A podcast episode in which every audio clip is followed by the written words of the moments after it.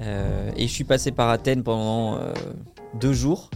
Je voulais absolument aller voir l'Acropole et euh, j'ai pas pu parce qu'il y avait Ah, trop de monde. J'avais pas pris mon ticket évidemment dans, mon- dans ma grande organisation que tu connais. oui, Ambiance parce que parce qu'on dit ça, mais en gros on a préparé juste avant. On est allé euh, euh, faire un reportage au Mexique et on a bien failli pas partir à cause de moi parce que j'avais j'avais mal écrit les vrai- noms sur les sur les billets. T'es quand même quelqu'un de pas si bien organisé. Voilà, ça. exactement. Et donc, je me retrouve à Athènes pour aller voir l'acropole. Et là, une queue de malade. Il fallait avoir pris son ticket avant. J'essaie de feinter, euh, de passer. Et là, ils ont cramé que t'avais pas de ticket. Et là, ils ont cramé que j'avais pas de ticket. J'étais dégoûté. Classique. Donc, euh, voilà. Vous l'avez peut-être euh, entendu. ce n'est pas la voix d'habitude là sur le podcast. D'habitude, c'est Aglaé, mais Aglaé est en vacances. Et, et du coup, c'est Eloane qui remplace Aglaé aujourd'hui. Coucou. Euh, Eloane, vous l'avez peut-être vu sur les vidéos YouTube euh, d'ailleurs, puisque c'est un de mes euh, deux acolytes euh, aujourd'hui sur le média. Et donc, pour t'introduire, Eloane, rapidement pour les gens, trois faits comme ça sur toi. Ouais, alors trois faits sur moi, je suis breton, né à Quimper, très fier. Banlieusard, j'ai grandi à Vitry-sur-Seine, en région parisienne. Et j'aime beaucoup plein de choses différentes, le sport, la musique, je suis assez éclectique. On parlait de la Grèce tout à l'heure, ça va être la mythologie grecque. Ouais, Je t'avoue que euh, c'est un sujet qui m'excite beaucoup parce que ça fait un moment que je m'intéresse à la mythologie grecque. Dès qu'on fait une vidéo dessus, ça me plaît beaucoup. ouais. Donc j'espère qu'on a trouvé des infos un peu cool dessus. Et donc pour aborder ce premier, su ce premier euh, petit sujet là sur la mythologie grecque, euh, moi j'avais envie de te parler de, de ces mythes qui ont donné naissance à des expressions françaises. Ok, En fait il y en a plein. Ouais. Euh, après avoir fait mes recherches et tout, en fait, il y a énormément d'expressions françaises qui viennent des mythes, euh, bah, justement de la mythologie grecque. Alors le premier, c'est se perdre dans un dédale. Ouais, Euh, donc c'est une expression évidemment française qu'on connaît de manière plus globale. Un dédale, c'est en fait un lieu duquel il est très difficile de sortir. un labyrinthe quoi. Euh, ouais, une sorte de labyrinthe. Et par exemple, on peut dire euh, le dédale des rues de Marrakech, par exemple.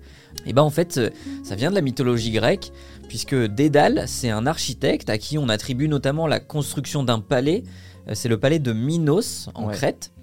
Euh, et en fait, ce dernier va être missionné par Minos pour construire le fameux labyrinthe dans lequel est enfermé le Minotaure. C'est ce que j'ai dit. Ouais, c'est le, le, le labyrinthe le plus connu en fait, euh, enfin de l'histoire.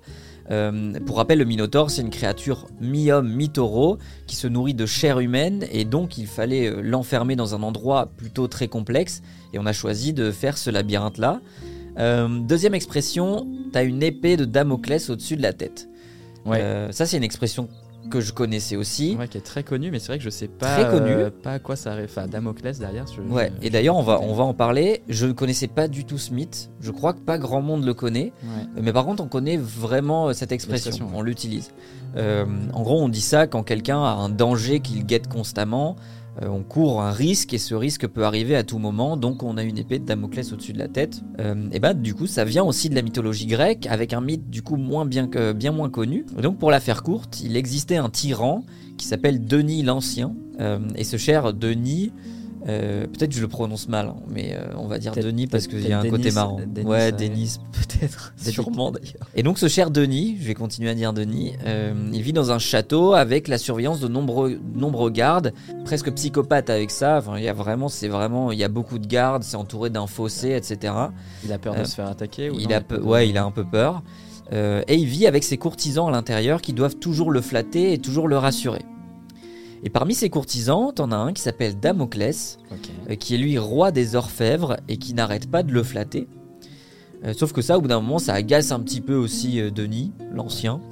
Euh, mais en gros, il a aussi à cœur de montrer à Damoclès que c'était que c'est pas toujours évident d'être à sa place. Ouais. Alors, on le flatte et tout, mais c'est pas toujours évident d'être à sa place. Et donc, il lui propose de le remplacer durant une journée. Et pendant un banquet, il est donc à la place du tyran. Et Damoclès aperçoit une épée placée au-dessus de sa tête, euh, seulement tenue par un crin de cheval. Euh, et donc la morale derrière tout ça, c'est qu'un grand pouvoir implique de grandes responsabilités, euh, qu'une place aussi privilégiée, elle est souvent synonyme de danger permanent, Ouais. et qu'on s'en rend pas forcément compte. Et donc en fait, euh, oui, bah quand t'es le chef, etc., t'as toujours ce, ce risque-là qui te guette, soit de mourir, soit de te faire attaquer, soit etc., etc. Et Ouais. donc ça vient de là l'épée de Damoclès. Ok. Euh, et ça viendrait euh, de là aussi l'expression ça ne tient qu'à un fil. Ouais, ce que j'allais dire, parce qu'un crin de cheval pour tenir une épée, Ouais, c'est pas, pas si solide quoi. Ouais, le, le risque est, est grand. Ouais, le risque est grand. Dernière expression que je vais, où je vais donner l'histoire, parce que je la trouvais intéressante, ouvrir la boîte de Pandore. Ouais, Ouvrir la boîte de Pandore, alors c'est une expression qui signifie qu'on déclenche euh, imprudemment une série d'actions qui vont avoir des conséquences euh, assez terribles, nuisibles. Et ben ça aussi, ça vient d'un mythe.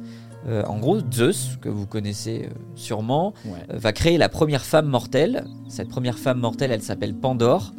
Euh, elle est forte, très belle, elle a une très belle voix, beaucoup de qualités, mais elle est aussi très curieuse et jalouse. Euh, et Zeus va décider de lui donner une boîte euh, de laquelle elle ne doit jamais se séparer et surtout, elle ne doit jamais l'ouvrir au risque de provoquer un terrible destin. Mais elle en sait pas plus. Donc euh, voilà, chaque jour, elle lutte pour ne pas l'ouvrir parce qu'elle est très curieuse, évidemment. Et puis, c'est un peu le vice de chacun, c'est-à-dire qu'on sait pas ce qu'il y a dedans, on a envie d'ouvrir, euh, voilà. Comme, comme tout enfant, on te met Voilà. un paquet de bonbons, on te dit l'ouvre pas, t'as Exactement. envie, c'est de l'ouvrir. ouais. Et même euh, aujourd'hui, je sais pas, moi, on me donnerait euh, une boîte en disant tu, tu la gardes, mais tu l'ouvres pas toute ta vie. Ouais. Grosse force mentale, là, il faut... Ouais, faut, ouais, faut être, faut être très fort mentalement. Et elle est pas forte mentalement, visiblement, puisqu'un jour, Pandore, elle décide quand même d'ouvrir la boîte et elle va libérer tous les mots de l'humanité.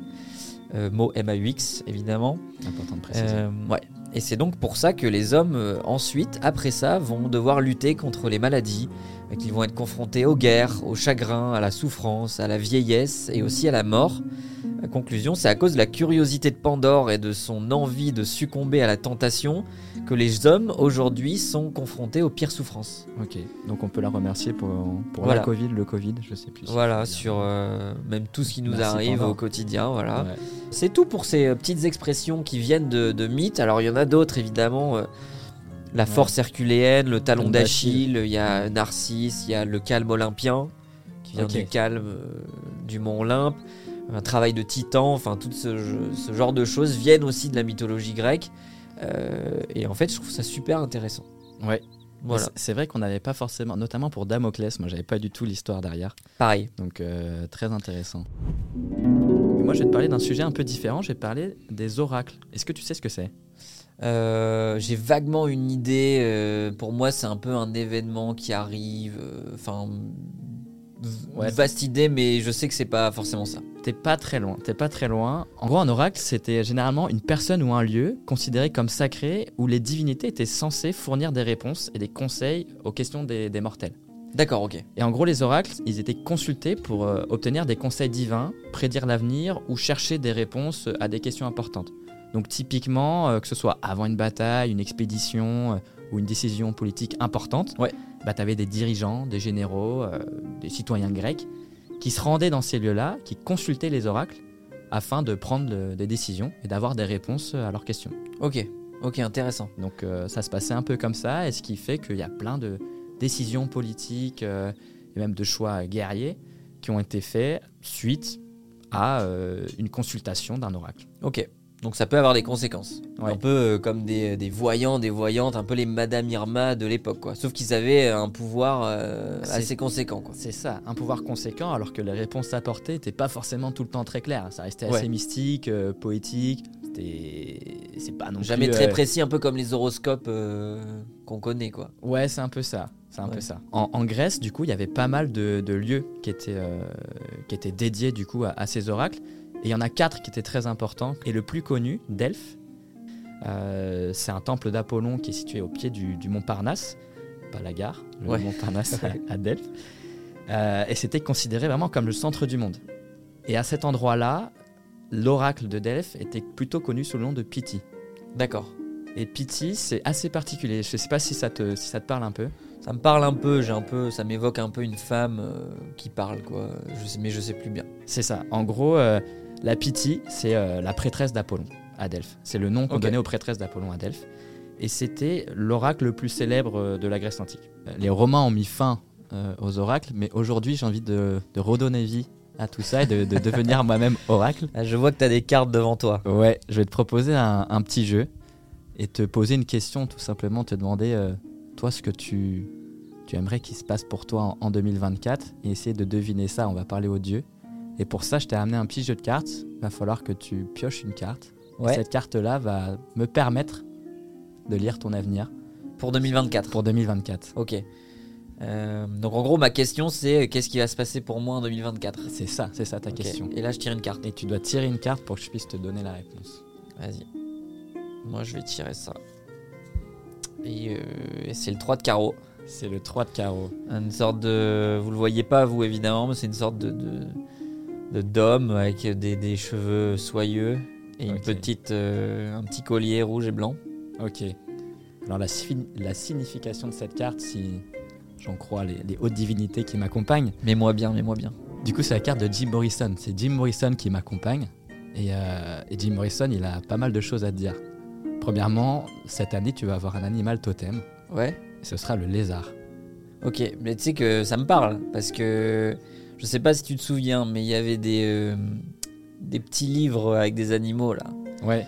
Et bah c'est César le lézard sur ce Ah, livre. mais oui, ça rime. Voilà, C'est parfait. donc euh, ça me va. Jim Morrison est très euh, Pertinent. dans la rime, comme en musique. et il a un message pour toi aussi. Pour 2024. De là où euh, il est. À toi de l'appliquer ou non, mais c'est un oracle, donc ça risque de se passer. Ouais. Ne pas confondre perfectionnisme et exigence. Il faut que tu arrives à dealer avec ton égocentrisme. Ah bah c'est super. T'es content? Et bah merci de ce conseil, Jim. Jim. Je, j'en prends bonne note. Ouais. J'en prends bonne note. Mais on- tu pourras, euh, si- jamais t'aimes pas euh, la prédiction euh, que t'as donnée Jim Morrison. Ah mais c'est pas j'aime ou j'aime pas, c'est c'est comme ça. Mais si tu veux discuter avec lui, il est pas très loin là sur Paris. Bah oui, il est au cimetière Ouais. du Père Lachaise. Donc voilà. Voilà, Bah, j'irai lui, bon lui en toucher deux mots. euh. Non, bah d'accord, hein, je, je- je prends bonne note, je prends bonne note. Euh, moi, je vais t'amener sur un sujet euh, tout autre. Voilà, c'est difficile pour moi de la faire une transition, mais euh, j'ai un petit quiz.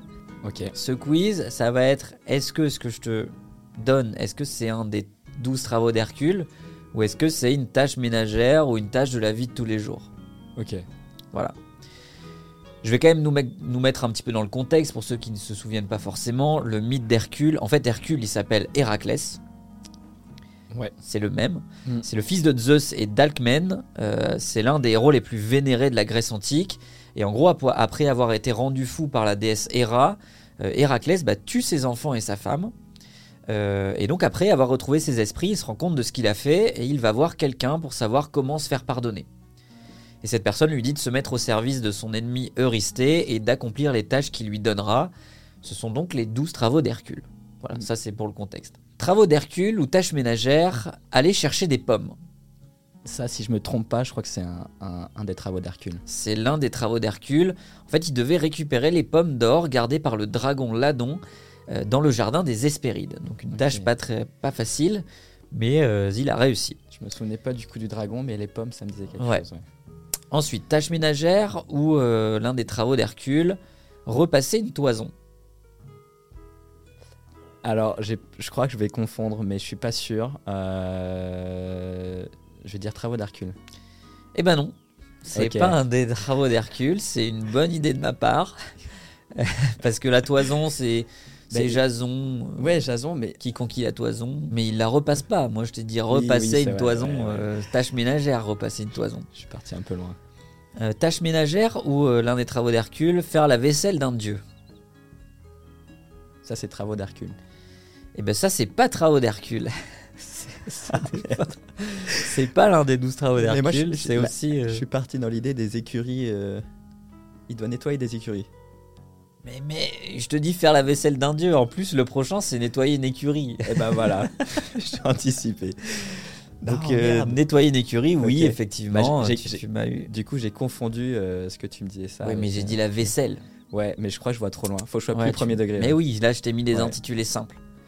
Donc, effectivement, nettoyer une écurie, c'est l'un des douze travaux d'Hercule, puisqu'il lui était demandé de nettoyer en un seul jour les écuries du roi Ogias, où le fumier s'y était accumulé de manière terrible, et il va réaliser ça en détournant deux fleuves, voilà, tout simplement. Réparer un chariot, tâche ménagère ou travaux d'Hercule? Réparer un chariot, Je dirais tâche ménagère. c'est tâche ménagère, ouais. Ce n'est Ouais. pas l'un des douze travaux d'Hercule. Euh, dompter un chien, C'est un des travaux d'Hercule. Ouais, c'est l'un des douze travaux d'Hercule. Bon, il devait dompter et capturer le cerbère. Cerbère, ouais. qui est du coup le chien à trois têtes qui garde l'entrée des enfers. Et il devait le faire sans utiliser d'armes. C'est surtout ça. Compliqué. Euh, et puis le dernier pour toi, euh, voler une ceinture. Je crois que c'est un travaux d'Hercule aussi. Ouais, c'est un Ouais. des travaux d'Hercule, euh, puisqu'il lui était demandé d'obtenir la ceinture de la reine des Amazones, qui s'appelle Hippolyte. Ok, moi je me, je me souvenais pas de tout. Quand même, t'as été bon. hein. Voilà, pour mon petit- ma petite séquence quiz. Ok, ben moi aussi j'ai un petit quiz à te proposer. Ah, allez, Un peu différent. j'adore les jeux. Et là en fait je te propose un jeu qui est assez simple. Je vais te donner des noms de dieux. Ouais. Il va falloir que tu me dises si c'est un dieu grec, ou un dieu romain, ou un énorme mytho. Ok. Mytho, Ah, mythologie. J'aime me bien, j'aime bien. T'es prêt? Ouais. Il y en a quelques-uns. Le premier que je te propose c'est Nixos. Ah, je suis sûr que tu m'as attaqué avec un truc faux. Nixos? Tu dois me dire si c'est un dieu grec, un dieu romain ou un mytho. Mytho. Ouais, c'est un mytho. Ouais. c'est un mytho. Mais je me suis inspiré d'une vraie déesse grecque qui s'appelle Nyx, qui est la déesse de, de la nuit. Ok. Erebus. Erebus Euh, Je dis euh, vrai Dieu romain Dieu grec. Erebus Ouais. Ah purée, ça c'est. Ouais, c'était un piège. Ouais, bien vu, c'est- bien c'est vu. dieu grec, c'est euh, il est associé aux ténèbres et à l'obscurité. C'est Ok. le, c'est le frère de Nyx, Ok. la déesse de la nuit. Phobétor, Phobétor euh, mytho. dieu grec encore. Oh purée, je suis nul. Phobétor, c'est le dieu grec des rêves. Et spécifiquement des rêves effrayants, donc cauchemar. Stellarius, Ah, Tu me sors que des trucs qui me parlent pas du tout. Donc mytho? Ouais, ça c'est un vrai Ça mytho. c'est un mytho. Ouais, terme céleste. euh, voilà. Et le dernier qui me faisait un peu rire comme. Purée, j'ai vraiment été nul. Ouais, j'ai pas compté tes points, mais c'est pas top, je crois. Ouais, non, non.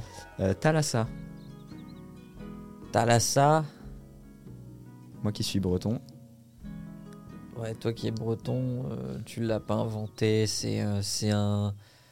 C'est une déesse romaine. c'est un dieu grec. Merde. Dommage, ah oui, dommage. bah, j'ai complètement mais c'est. hein. euh, Enfin, c'est une déesse grecque, pardon. C'est la déesse grecque de la mer, justement. Ok. Ok, ok. Voilà. Et bah, euh, bah, en vrai. euh, Mais pas facile, pas facile. non.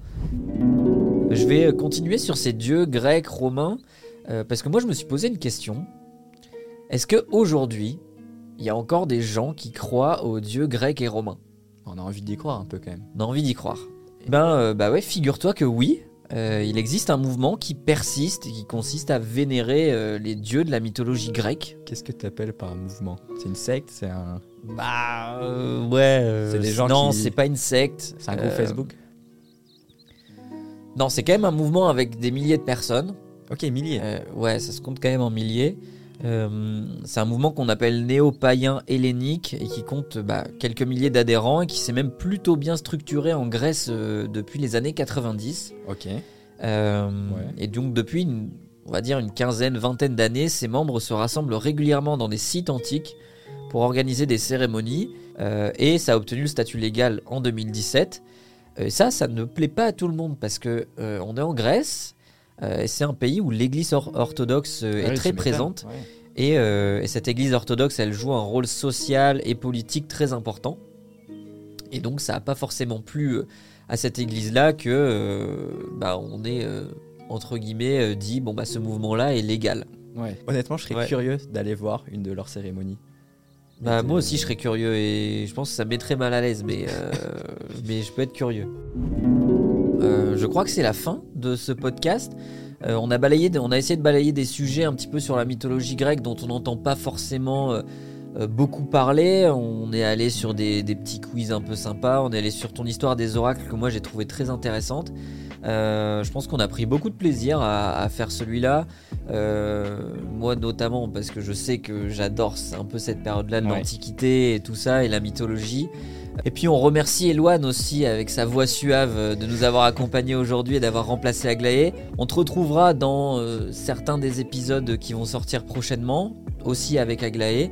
Euh, et puis voilà, j'espère que tu as kiffé l'expérience. Ouais, j'ai kiffé. Et puis je vous retrouverai tous avec grand plaisir pour les prochaines. Donc, Tranquillement. euh, donc euh, n'hésitez pas à vous abonner sur le podcast et puis aussi plus globalement à vous abonner sur euh, nos réseaux sociaux puisqu'on publie un contenu par jour un petit peu partout, et y compris sur YouTube aussi qu'on a commencé Ouais. il y a 2-3 mois, et, et on est hyper fiers de vous proposer ces vidéos longues. Ben, de votre côté, j'espère que tout va bien en ce mois de janvier. Je sais que c'est pas forcément le mois le plus simple et le plus facile pour tout le monde. C'est un peu l'hiver. Euh, moi, j'en paye un peu les frais avec mon rhume, mais euh, c'est comme ça. Ouais. Euh, prenez soin de vous, euh, cultivez-vous toujours un petit peu, avec modération aussi. Avec modération. D'ailleurs, c'est bientôt la fin du Dry January, donc tenez bon. Exactement, pour ceux qui le font, tenez bon. Et puis on se donne rendez-vous bah, la semaine prochaine pour un tout autre sujet. Ciao